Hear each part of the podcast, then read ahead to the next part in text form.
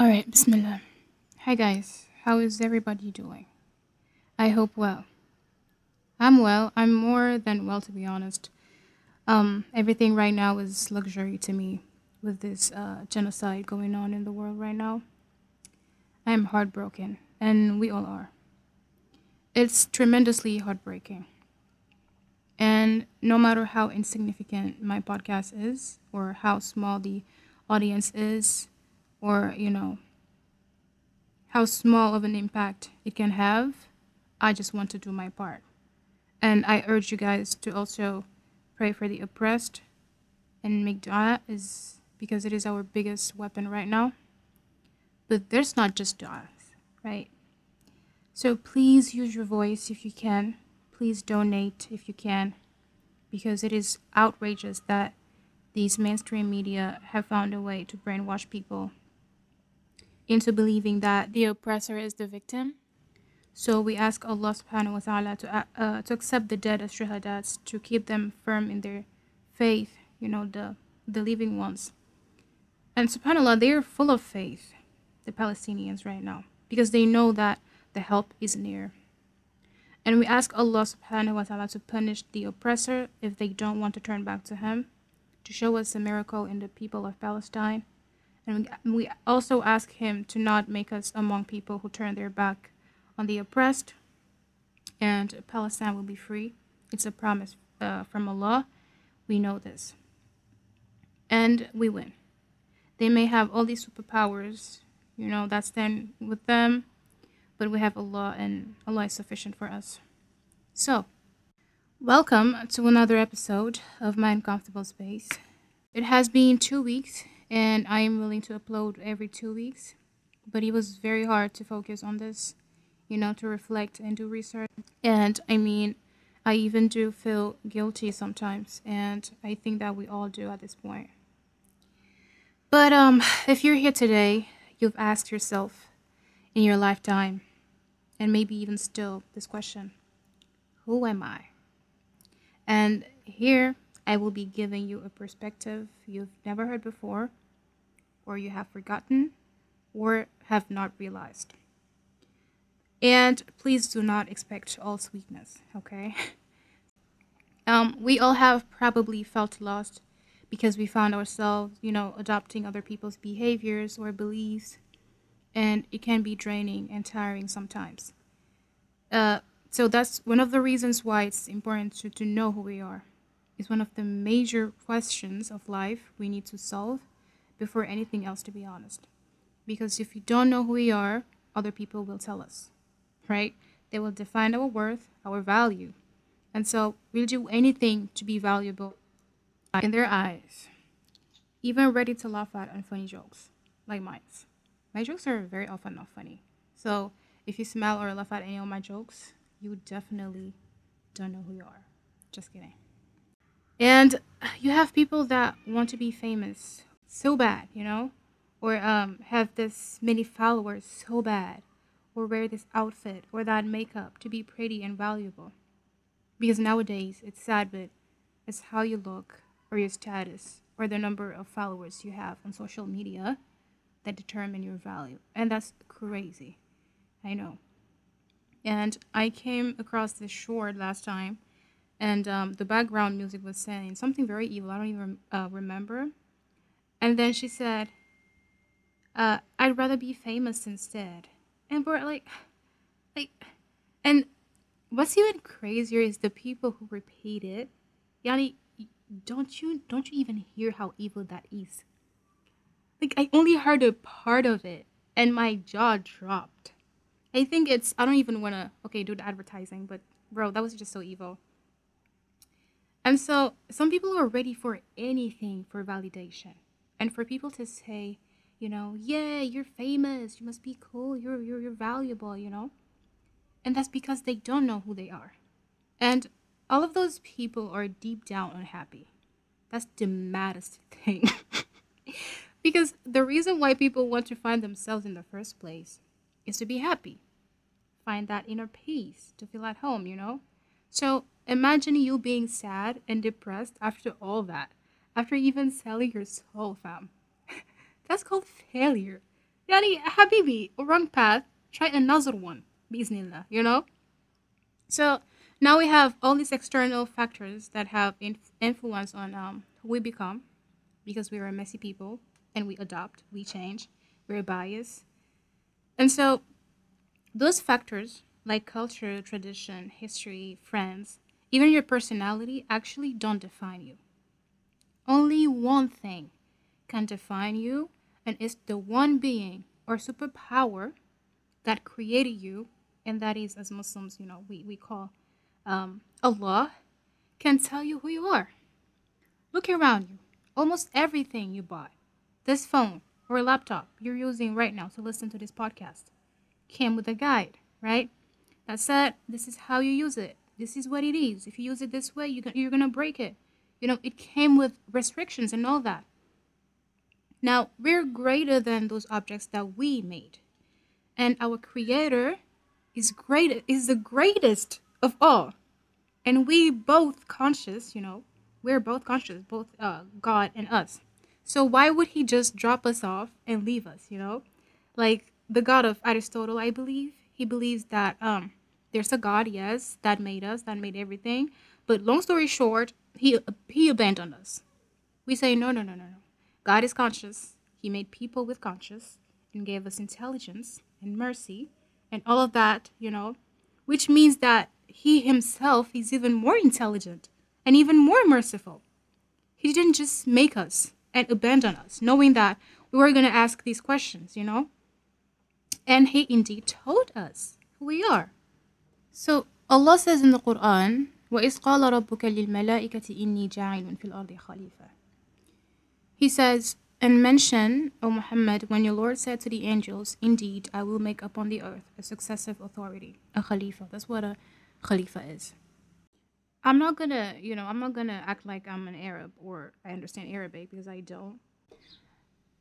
But basically, a khalifa is a successor, you know, a lieutenant, a representative, you know, a leader with responsibilities. I mean, all leaders have responsibilities, but you guys get it, you know. So we're people of honor intelligence, responsibility.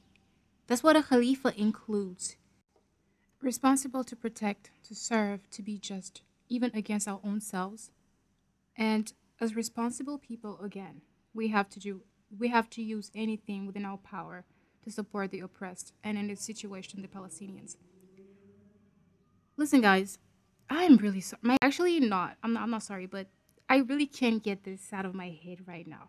So we need to do anything we can to, you know, to do something. Either by donating, by raising our voices, or making dua, or even all of them, if we can. So that in the day of judgment, like uh, Sheikh Omar Suleiman was saying, when we stand before Allah, we can say, Oh Allah, I did everything I could in my power to stand with the oppressed. And it's indeed part of faith to be responsible. So, yep, that is one example. So back to the tea. Culture, tradition, history, anything man made have flaws. And we made them. They did not make us, so they cannot tell us who we are. Personality don't define you because it changes. You have all these fun tools you can use on the internet. You know, the personality test, the ikigais. I used to do them, and I honestly don't take them um, seriously. I think they're fun and interesting. That's all. But when you do them often, you actually realize that your personality changes with time. But people don't want to go beyond that now. So they start getting tired and they start getting lost and identifying themselves as anything nowadays found. You say, hey, sir, your baby is a baby boy. And they'd be like, how dare you call me sir? I identify as a guitar. What are you talking about? And the baby hasn't even chosen their gender yet. Like, bro, the US is just a whole different world. It's like I have nothing against you guys. Well, actually, I do. But you guys are there, right? And the world is here. You guys are different. And please don't come up with, but that's offensive, right? That's offensive. Uh, bye bye. Anyways, people identify as anything, and some will even tell you, stop trying to find yourself, because truth is, you change every day. I'm sorry I constantly talk about God. Just kidding, I'm not. But everything goes back to God how can you live without him? Like, so now that you reject him, you don't have access to the answers. You're like, uh, let me just knock it off, dude. You know. And that's why Allah says in the in the in Surah Tawbah, I mean Surah Taha, my bad, ayah 123 and 124. And if there should come to you guidance from me, then whoever follows my guidance will neither go astray in this world and nor suffer in the hereafter. And whoever turns away from my remembrance, indeed he will have a depressed life, and we will gather him on the day of resurrection blind. So only him can uh, can tell you. Science will say you're just another type of animal, you know, evolved species. You're nothing. Seven billions people in the world, and you're tiny, you're insignificant. And it's not totally wrong, because we're indeed tiny and insignificant, but only if we don't have the creator, only if we don't have Allah. Because you'll be lost if, if you don't have Allah. And if you have Him, you have everything. Because if you don't have Him, you don't even know who you are. You don't know where you're going. You know, you're just lost. But if you do have Him, you know, you know, you know who you are and you know what you're here for, basically. So you have everything. Just saying. So Allah says we're the best of His creation, unlike science that you know as human beings we're the best of creation you know but um with things going on right now uh i i kind of doubt it just kidding i don't doubt it there's nothing that allah said that i doubt it's, it's it's just that if we choose to to be to be bad we're even worse than than uh than the animals because they don't even have free will and we do you know so um we're close to him He's close to us, closer to us than our jugular vein. How beautiful is that, right? We're honorable, loved, purposely made. When, when, when the Creator was making you, when He was making me, He knew that this person I am making Fatima, He know that He's making Abdul Salam, He know that He's making, you know, push your name on it. That was purposely, we were all purposely made, right? We're, we're, we're not we're not a mistake. That's how honorable we, we are. And our value and worth is beyond our skin color, our race, body shape, gender, just just for being human beings. And that's why when he was creating the human beings, Allah subhanahu wa ta'ala he said this. Well, you know, after he said that he was gonna make a, a khalifa, the angels, they said, they said قالوا أتجعل فيها من يفسد فيها ويسفك الدماء ونحن نسبح بحمدك ونقدس لك They said Will you place upon it one who causes corruption therein and, shed, and sheds blood while we declare your praise and sanctify you right like the people of Israel right قال إني أعلم ما لا تعلمون Allah said indeed I know that which you do not know وعلم آدم الأسماء كلها and he taught Adam the names all of them so he made us he taught us what we do not know and honored us and even said to the angels to prostrate before us Allah says وإذ قلنا للملائكة اسجدوا لآدم فسجدوا إلا إبليس أبى واستكبر وكان من الكافرين He says and remember when we said to the angels, prostrate before Adam. So they all did, but not Iblis, which is Satan, who refused and acted arrogantly, becoming unfaithful. So that's who we are Khalifas, you know, with intelligence, honored, and with responsibility, with knowledge. Us. Not the mountains, not the animals, us. Now, the guidance also show us how to be a Khalifa, how to be a good one. You know, it says to be kind, to protect, to serve, you know, serve God and treat things well, stop the waste and, and all that. The killings, the murders, and all that, you name it. And everything, all the factors, culture, I mean, personality, and, and all that, if they go against that true nature of being a, uh, being a good Khalifa, and you still do them, you're going to feel lost because that's not who you're meant to be. Now, people freak out when they realize they had interest on this and that, and now they lost it. You know, like, oh no, I'm lost. Therapy. Help me find myself. I don't recognize myself anymore, you know? Habibti, chill. That's fine. You're human. You change, you adopt. You know, you like to experience new stuff. That's who you are. You're just a human being. And as long as it doesn't contradict who you're supposed to be, that Khalifa, you're fine. So take it like this you have a word, and its true definition from the source, the root, etymologically, I guess, and then the same word can be used as a slang or in a different context and mean something different in that context, you know? Now, I want you to picture this. You have a triangle, and at the top of that triangle, you have your true nature, that true definition, Khalifa, right? And on the sides, you have personality and culture and friends and all the external factors that have influence on you. Now, the more you work on those things to get to that true definition, you're going to feel peace and at home. The opposite, you feel lost. Simple. So don't be a slave to your desires or anything else except for what or who you was made for. I'm not saying to ignore those stuff, you know, and not be authentic to yourself. And uh, by the way, uh, Confucius, I think that's how you pronounce uh, his name. He's, uh, he's a Chinese philosopher. He said something very interesting. He said, being untrue to ourselves helps us break bad patterns. So Confucius uh, taught, taught that we must overcome the self, basically. So philosophers like him advocated living quote unquote as if. They said that by engaging in as if rituals, we are, you know, the very opposite of the sincere, authentic approach to ourselves. We will develop into better human beings. Right? That's what they say. It's very interesting. But I'm not saying to cut off culture and all that. Those aren't bad. They're here for a reason. Except anything man made has flaws and shouldn't be relied upon. I'm just saying, work on any of those stuff, you know, those things that stands on the way of finding your true self, including personality. And sometimes just because you don't feel at home doesn't mean it's not the right path. It means you're you are not used to it. That's that's it. Because sometimes we're so far from the path and so unco- uh, so um comfortable and caught up in that path, we think we're fine. But even sometimes deep down, we know there's something wrong. You know, we don't necessarily know what it is, but something is wrong. So if you get to that stage, do something, fam.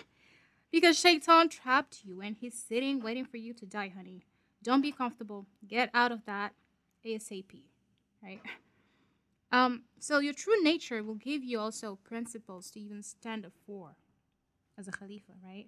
And it's it is very important to, to have principles because like uh, Malcolm X said, you fall for anything if you don't stand for nothing. And don't do stuff or even listen to uh, things that contradict your principles. You know, there's a reason why zikr is important, or these words of aff- affirmations, because once you start listening or saying something repeatedly, your brain starts to believe it. So if you say, I don't accept murders, you know, I don't, you know, I, I, I don't condone it, but you still listen to all these rappers that brag about killing people.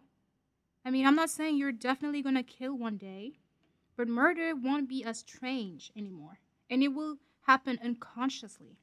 So it's very important to choose your surrounding as well, you know. Be picky, very picky with who you hang out with. I see many people these days say, My friends, you know, they don't have an influence on me. Well, with all due respect, that's cap. Okay? First because first because the Prophet wasallam, he said the opposite if you're a Muslim. And I'm gonna I'm gonna cite a hadith, right? Uh, Sahih al-Bukhari, he said, the example of a good companion who sits with you in comparison with the bad one is like that of the musk seller and the blacksmith bellows. From the first friend, meaning the you know the good one, you would either buy musk or enjoy its good smell, while the billows, which is the bad one, would either burn your clothes or your house, or you know, you get a bad nasty smell thereof. And you know, it's funny because uh, last time I saw uh, this um, th- this picture, right? And in that picture, there was four hands. uh, I mean, five hands actually. And all of the four hands were holding a cigarette each. And the fifth hand was uh, holding a, a candy. And then they put as a caption, they said, Lesson of the day, don't let your friend have an influence on you. I'm like, bro, like, what are you what are you saying? What are you talking about? There's a reason why all four of them are holding a cigarette each in the first place. They could have they could have held five different stuff. One candy, one cigarette, one pen, one pencil, you name it, but five different stuff. But all four of them are holding a cigarette. I mean, and that says a lot. That tells you a lot because that means they're all at least the four of them are actually similar. They're alike. They're all smoke, you know? And sometimes stuff are just a matter of time. You know, some some things are just a matter of time. You know? Um because I can guarantee you that people who smoke, all I mean, at least all people that I know that smoke, they at least once had a friend that told them, "Hey, you want to try?" And they tried. And that's how they started smoking. So, it's like you think you're not to get influenced, but you're weak. Habibti, Habibi, you're weak. You can be influenced easily, even unconsciously. Talking about no, I'm you know I'm, I'm so strong. Nobody can, bruh. People are people. You have been influenced your whole life. Come on. And I mean, even if you don't smoke, you're gonna if you hang around with them, you're gonna f- smell like you uh, you actually smoke.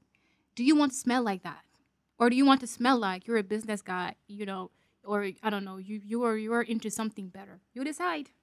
You decide. Anyways, so choose your friends wisely and die trying to get to that true self. It's very, very crucial, you know. People say, don't give up. I gotta hustle and grind, you know. And even if I fail, I'm gonna tr- I'm, go- I'm gonna die trying. No matter how how many times I fail, right? I'm gonna die trying. But why wouldn't you give up on your business, but give up on you, on finding you? Yes, it's gonna be hard. A lot of responsibilities, yes, you know, but you have two. If you don't, you'll be lost on the journey.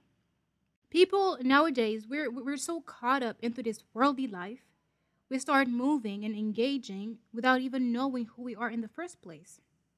Like it's like you walk up on, on a on a train, you know, and you don't even remember who you were before, where you were before. You're, like you just exist now on a train. Now, normally, the questions that you should ask in the first place is who are you or you know where's the train going who put me here you know those are basic questions but we're so caught up into this world that we don't we even forget to answer those questions and just start engaging in real life situations and then on that journey you actually get lost you know so please priority guys priorities and if we don't know who we are again people will tell us and we'll become the slave of everything except for the right one. And they're going to be like, I'm free. You're oppressed. Bro, come on. Like, you are you are the oppressed one. You are you, are you are um the slave to everything except for the right one. Alhamdulillah, I'm the slave to my creator. So uh, bye. You know? And that's exactly how they're gonna uh, keep programming us. Anyways, you guys, I was just I just remembered uh remembered this. You know when you're so sad or like so overly emotional and then you go on social media, especially TikTok, bro, and especially at night. And I don't know if it's just me, but tell me, tell me, but like on your for you page, every video will relate to you. Like you can relate to every single video on your for you page. Everything is about that actual situation. And you're like, how do they know, right? And not only that, they also tell you what you gotta do. And man, most of us are very, very influenced by those videos. And you know, subhanAllah, we know that the the the jinns they have specific times where they can actually uh, easily influence you or like possess you. And it's when you're over, um, overly emotional. Did you know that? And so, you, when you be thinking, wait, what's wrong with me? This is not right. You know, and all these decisions are just not you. Indeed, they're not you. Probably from the jinns. And I'm not saying TikTok is a genie, but I'm saying don't make decisions when you're overly emotional. You know, when you're in a state where you're very weak, because when you're overly emotional, you're, you're basically weak. So don't just go on social media and see all these people that can relate to you and then tell you what, what you should do. And you're like, yeah, you're right. You know, I'm, I'm going to start doing this. Nope. Nope. Don't make a decision right away. Wait until you you feel better and then see if that goes. Uh, you know, if that goes along that true definition again. And then yeah, you make that decision. Anyways, uh be careful and wise and do your best and die trying even in the uncomfortable. Hope you enjoyed. Be a good Khalifa, be responsible, and pray for Palestine. Bye bye.